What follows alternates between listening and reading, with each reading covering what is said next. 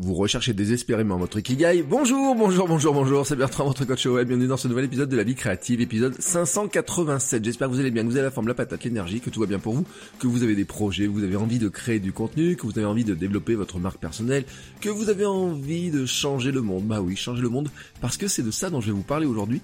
Et ce changement de monde autour de vous, bah, passe par ce euh, recherche de l'ikigai. Alors attention, quand je vais vous dire ce que je vais vous dire, peut-être que vous allez vous dire mais changer le monde n'est pas très compatible avec l'ikigai parce que si vous connaissez l'ikigai, ben vous allez voir que euh, y a peut-être un truc qui est un petit peu incompatible comme ça. Mais vous allez comprendre le lien que je fais euh, parce que c'est un sujet, je sais, qui vous préoccupe beaucoup, mais qui m'a tellement préoccupé, et sur lequel j'ai changé d'avis il y a pas très longtemps.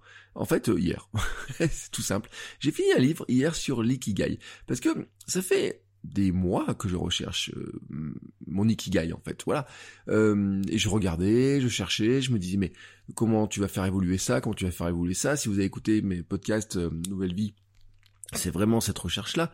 Et vraiment, c'était de me dire, mais comment tu vas faire pour faire ça, comment tu fais ça, comment tu positionnes, etc. Encore il y a deux ou trois semaines, j'avais rendez-vous euh, pour... Euh, c'était un rendez-vous, euh, je sais pas comment on pourrait dire ça, mais je suis pas psychologue, mais voyez un peu cette logique-là. Et de me dire, mais sur quoi on va travailler Je disais, mais ma recherche de l'ikigai. Et puis finalement, on n'a pas beaucoup avancé sur cet aspect-là.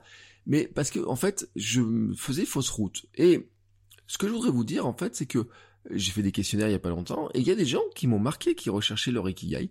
Et vraiment, je vais vous donner un peu ma vision, comment j'ai changé d'aspect.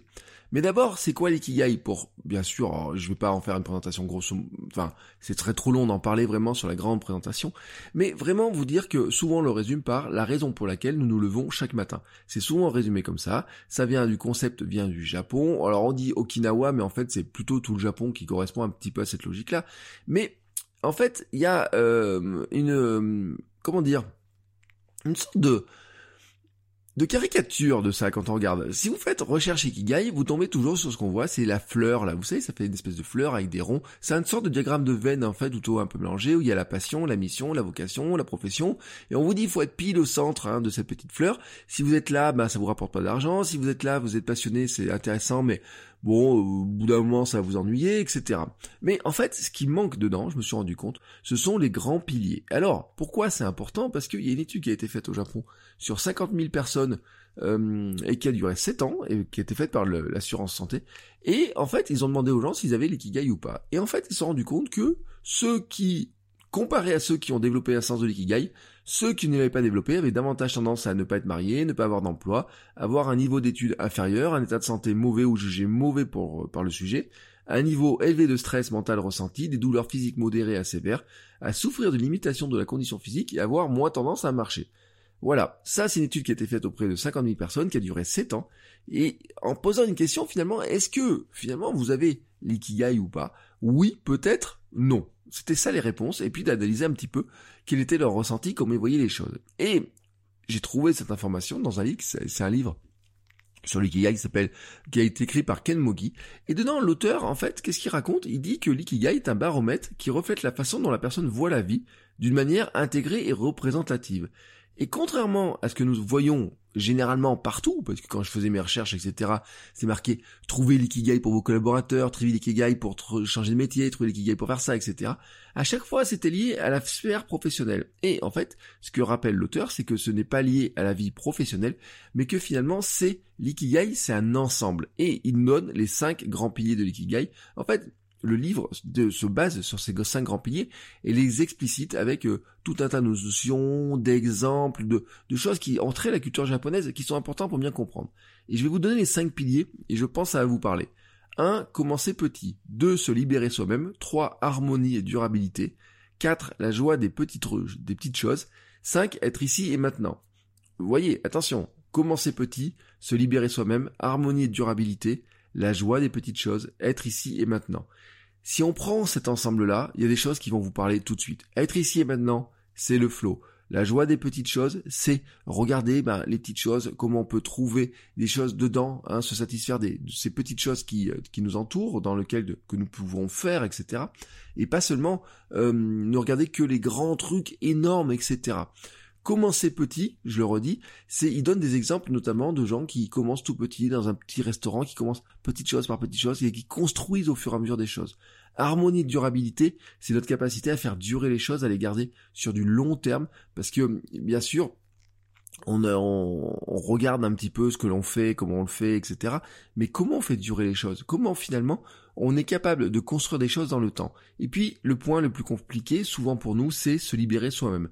Attention, il dit bien que les cinq piliers sont pas à prendre dans cet ordre-là, qui peuvent se mélanger, mais que ce sont des piliers qui se complètent les uns les autres. Mais se libérer soi-même, c'est vraiment le point le plus difficile et qui va avec finalement un terme qui est acceptez-vous comme vous êtes. Et ça, ça, c'est, je me suis rendu compte que c'était le point le plus compliqué pour moi, parce que en fait, c'est là où on a des grandes difficultés, en fait, tout simplement, euh, parce que on a le jugement extérieur, on a ce que l'on pense que l'on devrait faire et ce que l'on devrait être on a finalement le miroir des autres, on a cette euh, vision de la société euh, telle qu'elle espère que l'on soit, telle que nos parents nous ont éduqués, telle que l'école nous a construit aussi, telle que euh, nos collègues nous voient, nos amis nous voient, telle que nous pensons que nous devons être, etc. Et il donne des exemples qui sont intéressants.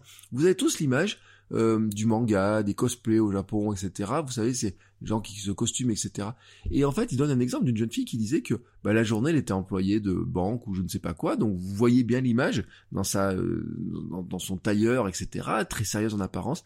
Et le soir, quand elle va dans ses manifestations de cosplay, en fait, elle s'habille en super-héros. Mais c'est toujours elle, en fait. C'est tout simplement que il y a un moment donné, pendant ce temps-là, eh ben, elle, euh, elle est euh, comment dire elle euh, elle vit cette euh, c'est pas une vie autre c'est en fait elle exprime cette ce qui la passionne et en fait ce qui correspond finalement aussi à son ikigai c'est-à-dire que se passionner par des choses qui peuvent être futiles qui peuvent être difficiles à comprendre pour des autres qui peuvent nous sembler ouais mais c'est idiot ce truc là ou je sais pas quoi pour d'autres et qui pourtant pour nous sont terriblement importants. Et en fait ce qu'il raconte aussi c'est que la satisfaction ne réside pas forcément dans le succès mais dans l'accomplissement de quelque chose qui engendre de la valeur et que la satisfaction naît de la création de quelque chose du début à la fin, et que les gens tirent parfois, tirent à la fois du plaisir du processus et du résultat. Et ça, pour nous créateurs de contenu, pour nous qui construisons des choses, c'est extrêmement important. Mais en fait, ce qui va se passer, c'est que nous avons souvent une vision un petit peu biaisée, et même carrément biaisée, et on a une perception des prérequis que nous considérons comme obligatoires pour être heureux, pour être bien dans la société, pour être en harmonie dans la société, pour que la société soit en harmonie, pour qu'on soit accepté par elle, etc. Et c'est là où en fait cette acceptation de nous devient compliquée parce que ce que nous qui nous semble tellement important, on a l'impression que parfois il faut le masquer, que parfois c'est pas assez sérieux, que parfois on n'a pas le droit de le faire, que l'on s'autorise pas à le faire. Et l'auteur introduit le phénomène appelé illusion de concentration.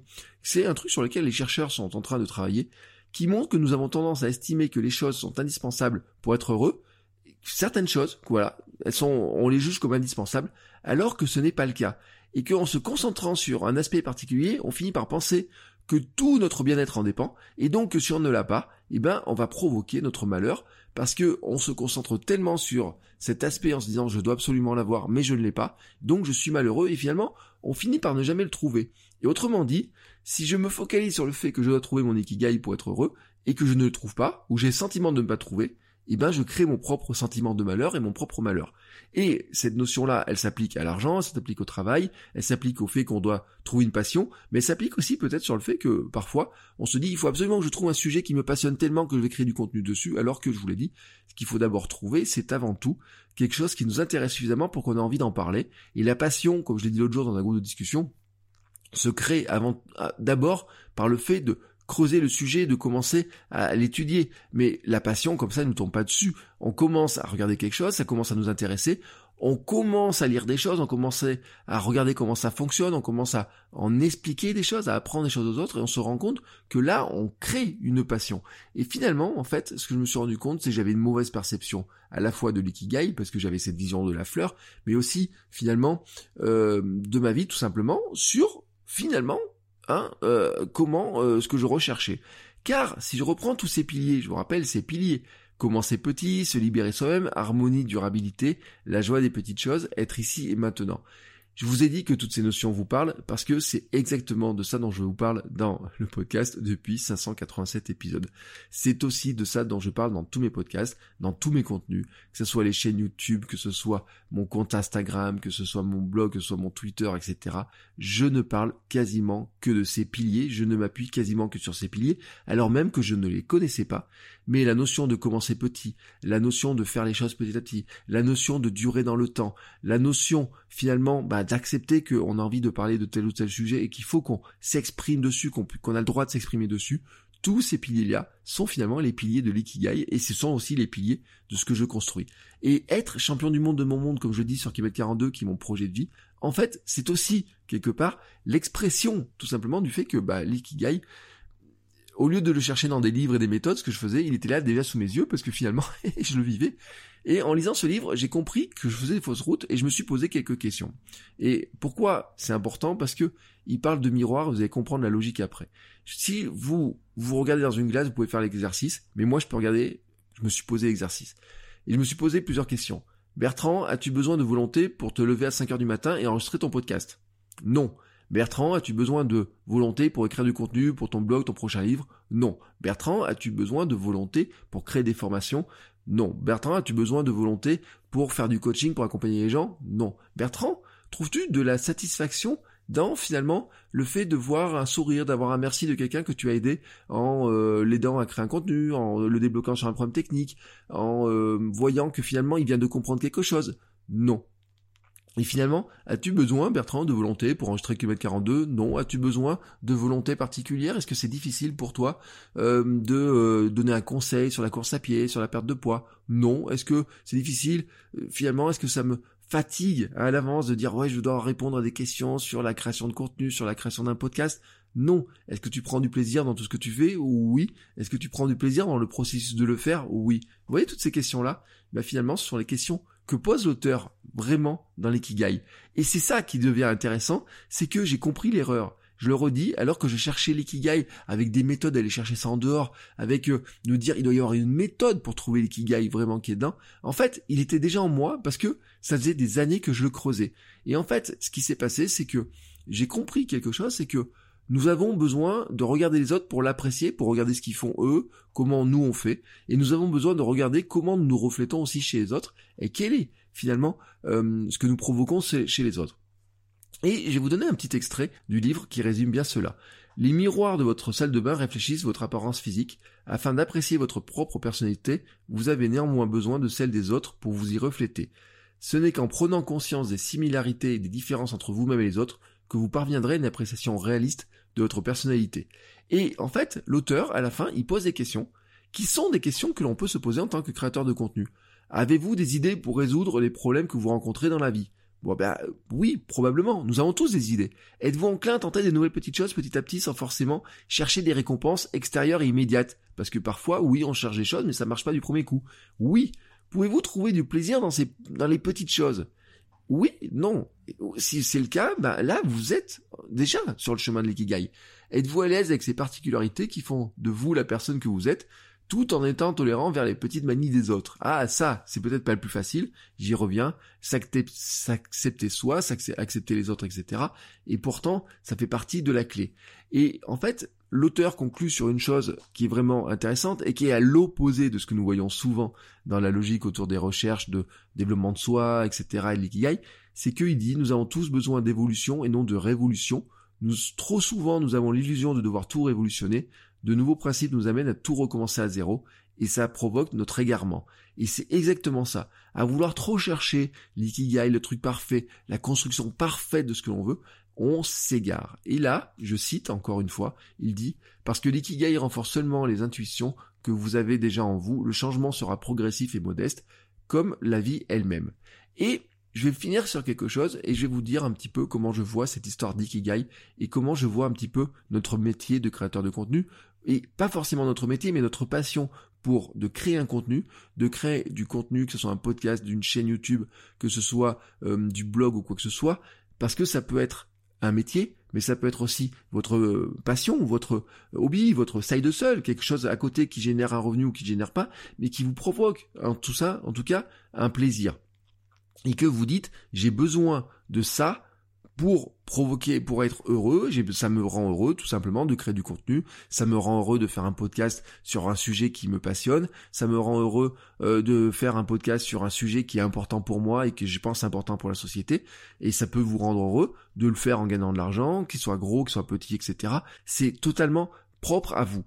Et en fait, comment je vois les choses, et c'est là où je, je, vous allez comprendre un petit peu ma logique entre comment est-ce qu'on impacte le monde et comment pourtant on le fait par petit pas par petit pas. Si vous prenez un caillou et que vous lancez dans l'eau, vous savez qu'il coule. Vous prenez une pierre, comme ça, vous le lancez dans un, dans un, vous allez à la mer, vous allez dans un lac, vous le lancez dans l'eau, il coule. Maintenant, vous avez tous fait des ricochets sur l'eau, vous connaissez exactement le principe des ricochets. Vous connaissez le principe. Trouver une petite pierre, prendre la petite pierre, la lancer avec le bon axe, et puis la regarder faire des rebonds, comme ça, le caillou rebondit, crée des ondes qui vont de plus en plus loin. Le caillou va de plus en plus loin, les ondes vont de plus en plus loin, et donc finalement, si maintenant on devenait des as du ricochet, voilà, imaginons que nous sommes des as du ricochet. Vous avez autour de vous des petits cailloux, ce sont les idées. Vous allez prendre les idées, vous allez chercher la bonne idée, vous allez même la façonner, c'est-à-dire que le caillou, vous allez le rendre plus plat, vous allez faire en sorte en fait qu'il rebondisse mieux. Puis ensuite, vous allez chercher la manière de faire pour qu'il rebondisse. Comment vous devez le lancer de la même, de la meilleure manière pour qu'il rebondisse? Et non pas qu'il rebondisse juste une fois ou deux fois, mais essayer de le faire rebondir le plus loin possible. C'est exactement ce que nous faisons quand nous créons du contenu. Comment nous prenons une idée, comment nous le façonnons pour ah, euh, nous la façonnons pour se dire bah, comment finalement elle va arriver chez les gens et comment je peux la lancer pour qu'elle rebondisse de plus en plus loin et que ces petites ondes qu'elle crée finalement créent de l'impact chez les gens et que eux-mêmes aient ensuite de l'impact autour d'eux et que ça leur change leur vie. Et pourtant, c'est de petits bons, c'est petit à petit, c'est pas sur euh, des, des, choses gigantesques, etc. On lance pas un gros caillou en essayant de faire une grosse onde. Non, non, non, non. On lance plein de petits cailloux qui sont des idées et on les fait rebondir de la bonne manière pour que ça crée de l'impact sur le monde qui nous entoure. Et on n'a pas besoin de changer le monde entier, on a juste besoin de changer finalement la vision de quelques personnes autour de nous sur ce qu'ils font, sur comment nous sommes capables de les aider. Euh, c'est, on n'a pas besoin de se prendre pour Elon Musk, ou se prendre pour les grands inventeurs. Euh, tout le monde voit Steve Jobs, etc. Se dit, oh, je veux être Steve Jobs, je veux être Elon Musk ou non, en fait, dans la réalité, c'est pas ça que l'on recherche. Ce que l'on recherche en fait, c'est de voir comment on peut prendre quelques idées, les lancer et qu'elles aient un impact sur le monde autour de nous, sur quelques personnes autour de nous nous suffisent vraiment pour arriver à les impacter et à changer leur vie. Et en fait, notre ikigai, justement, on va le trouver en prenant le temps de le faire, en prenant le temps de comprendre, en prenant du plaisir dans chaque étape, dans l'étape de chercher l'idée, dans l'étape de façonner l'idée, dans l'étape de la lancer, de créer le contenu tel que nous devons le faire, de créer la marque que nous sommes, c'est-à-dire le lanceur que nous sommes. Le, le fait de le faire dans chaque lancée, trouver ce plaisir dans chaque lancée de créer une idée, de la développer, de lancer, de voir aussi comment ça va se passer. Et puis parfois ça va marcher, parfois le caillou il va faire 2, 3, 4, 5, 10 rebonds. Parfois il va se planter dans l'eau parce que ça arrive, mais on va se concentrer sur cet instant-là précis, vraiment vous savez cette recherche du flow, où nous allons lancer cette idée-là pour vraiment avoir l'impact autour de nous. Et comment pendant quelques heures dans notre semaine nous n'allons faire que ça, nous concentrer que là-dessus ne pas laisser rentrer d'autres personnes là-dedans pour nous dire non, c'est pas bien ce que tu fais, arrête de lancer tes petits cailloux, ils servent à rien tes cailloux. Non. On, on ne laisse pas rentrer les gens comme ça sur ce jugement. On se dit, je suis un lanceur d'idées, de petits cailloux comme ça, etc. Je prends mes idées et je sais qu'elles vont changer la vie de quelques personnes autour. Et c'est comme ça aussi que moi-même, eh ben, je vais être content, je vais être heureux parce que j'ai trouvé finalement ben, une raison, hein, tout simplement, de me lever le matin qui est pas forcément, euh, pour revenir sur la logique de ce que disait, euh, ce que je disais au départ, qui est pas seulement dans sa vie professionnelle, mais qui est finalement de se dire, bah, il y a des moments dans ma journée où je sais que ça, ça me rend heureux.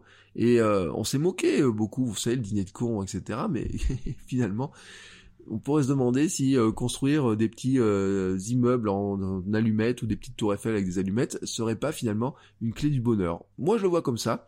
Il est temps maintenant pour moi de fermer ma bouche et vous laisser peaufiner vos petits cailloux. On se retrouve la semaine prochaine avec un seul épisode. La semaine prochaine sera un seul épisode. Il sera vendredi avec un invité et nous parlerons copywriting. Bon, on sera peut-être moins philosophique dans l'approche, mais ce que j'ai essayé de savoir dans cet épisode, c'est bah, finalement, c'est quoi le copywriting réellement, l'essence réelle du copywriting et comment on peut faire et euh, quels sont les conseils qu'on peut obtenir pour finalement tirer profit du copywriting justement pour que nos petits cailloux que nous lançons, eh ben, ils aillent un petit peu plus loin. Je vous souhaite à tous un bon week-end, un bon début de semaine prochaine et on se retrouve la semaine prochaine pour un nouvel épisode. Ciao ciao les créateurs